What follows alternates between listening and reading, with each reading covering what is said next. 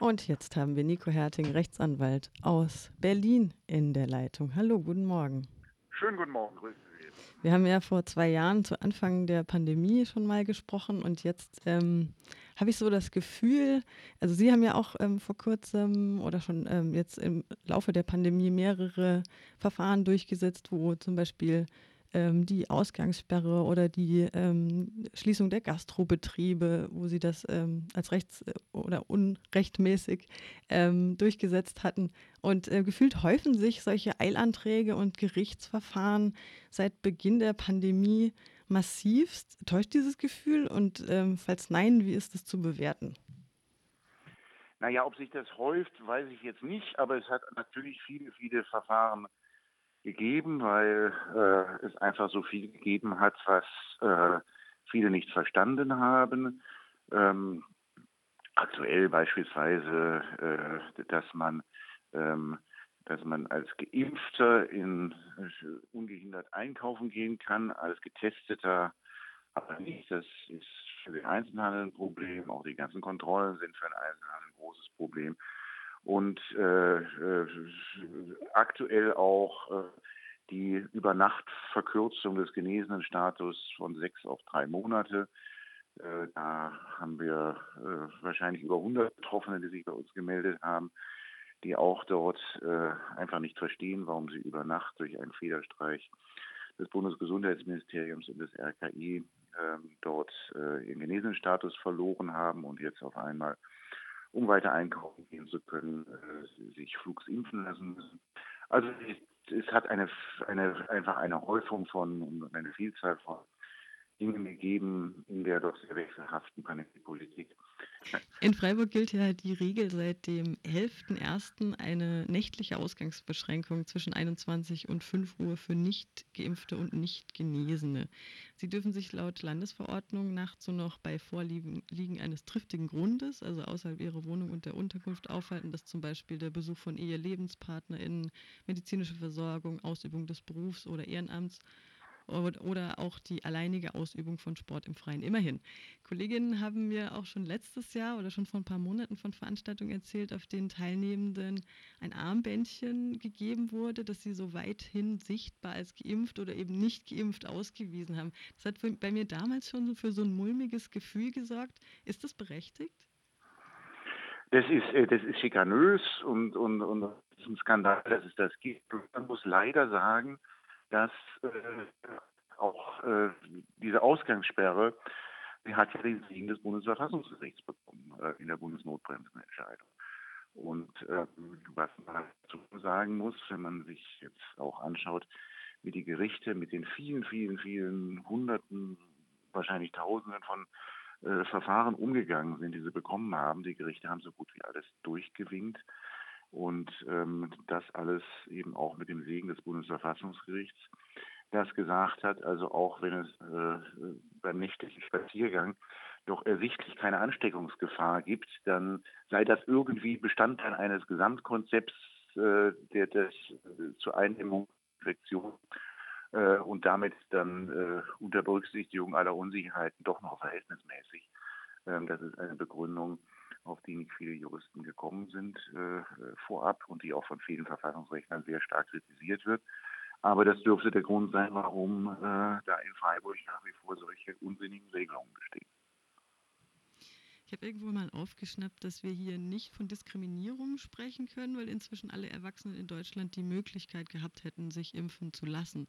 Inwieweit wird denn hier Artikel 2 Grundgesetz, also das Recht auf körperliche Unversehrtheit, auch die religiöse und weltanschauliche Bekenntnisse berücksichtigt? Und stimmt es, dass wir von äh, bei nicht geimpften, also dass nicht geimpfte nicht diskriminiert werden können? Wie sieht das rechtlich aus? Naja, das da aus meiner Sicht vor allen Dingen zu kritisieren ist, ist, dass dieser unglaubliche Impfdruck ausgeübt wird auf die Menschen, ist faktisch, ist faktisch über die Impfpflicht äh, äh schon. Ähm, das ist, was man nicht gemacht hat, wie denn eigentlich äh, ein Gesetz über eine Impfpflicht aussehen äh, würde.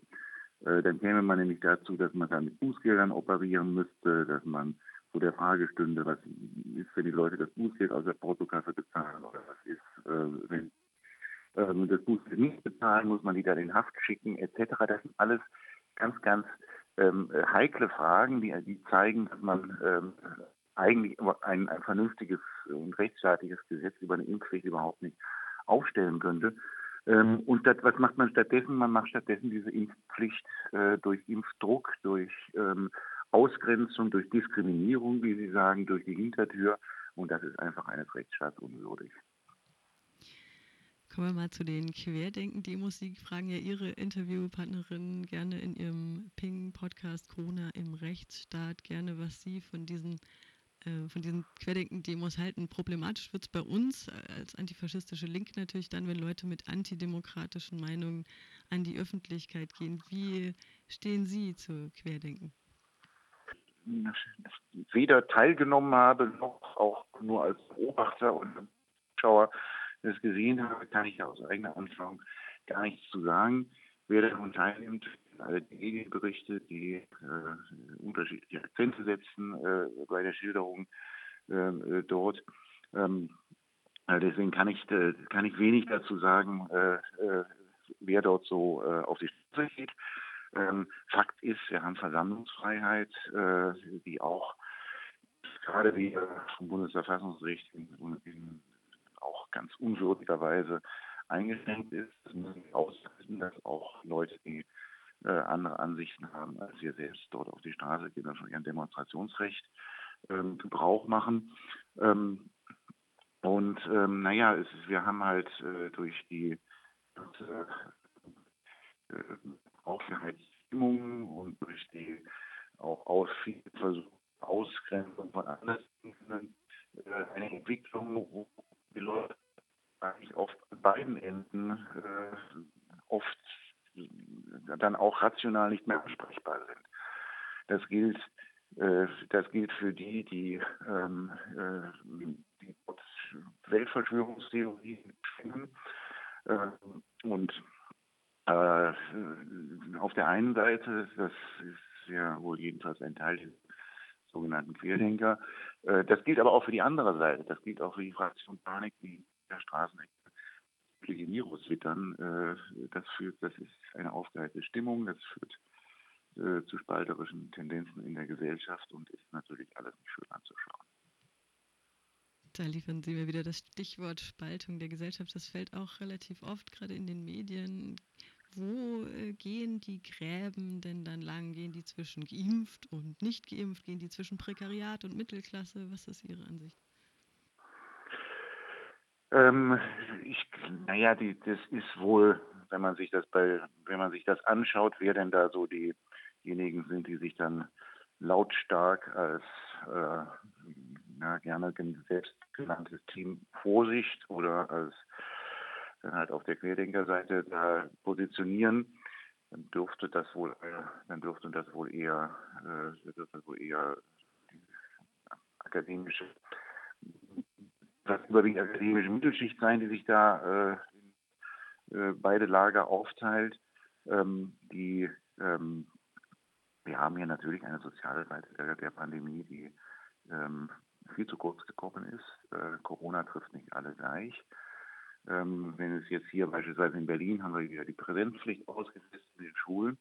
Das ist natürlich was anderes die, äh, für die Familien mit äh, geräumiger Wohnung und technischer Ausstattung, als das ist für die alleinerziehende Mutter, die äh, im prekären Job ist und die überhaupt, wo die die Kinder überhaupt gar keine Wahlmöglichkeiten äh, äh, bietet.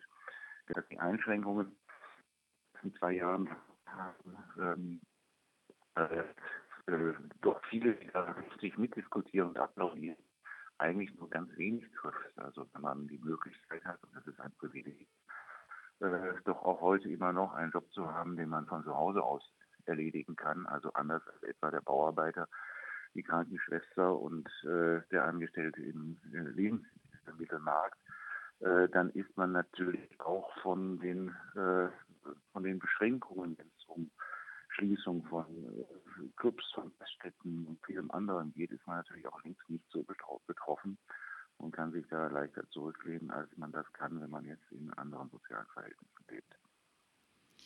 Nico Herting, Rechtsanwalt aus Berlin. Die Telefonverbindung ist denkbar schlecht. Haben Sie noch abschließende Worte?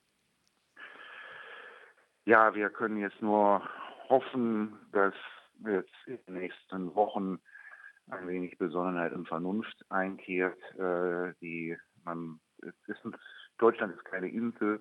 Man muss sich anschauen, wie es in den man sollte sich anschauen und vielleicht auch mal auch sich leisten kann, reisen, mal wie es in den anderen in vielen anderen europäischen Ländern aussieht, ob in Spanien, in Dänemark ähm, äh, oder äh, in den skandinavischen Ländern auch im Übrigen.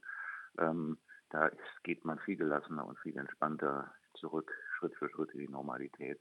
Und man kann nur hoffen, dass, das, äh, dass diese Einsicht auch in Deutschland jetzt sich mehr und mehr verbreitet. Vielen Dank für das Gespräch. Sehr gerne, danke schön. Und jetzt hören wir noch einen kleinen O-Ton aus Ihrem Podcast, René Schlott. Jetzt haben wir öfter Demonstrationsverbote, was ich tatsächlich für eine, für eine Umkehrung des Staat-Bürger-Verhältnisses halte. Dem Staat muss nicht gefallen, wenn Leute auf die Straße gehen, sondern er hat das zu gewährleisten und er hat diese Demonstrationsfreiheit auch ein Stück weit herzustellen und einzurichten für seine Bürgerinnen und Bürger, damit sie eben ihrer Meinung Ausdruck geben können. Also für mich sind diese vielen Demonstrationen eher ein Ausdruck einer lebendigen Demokratie.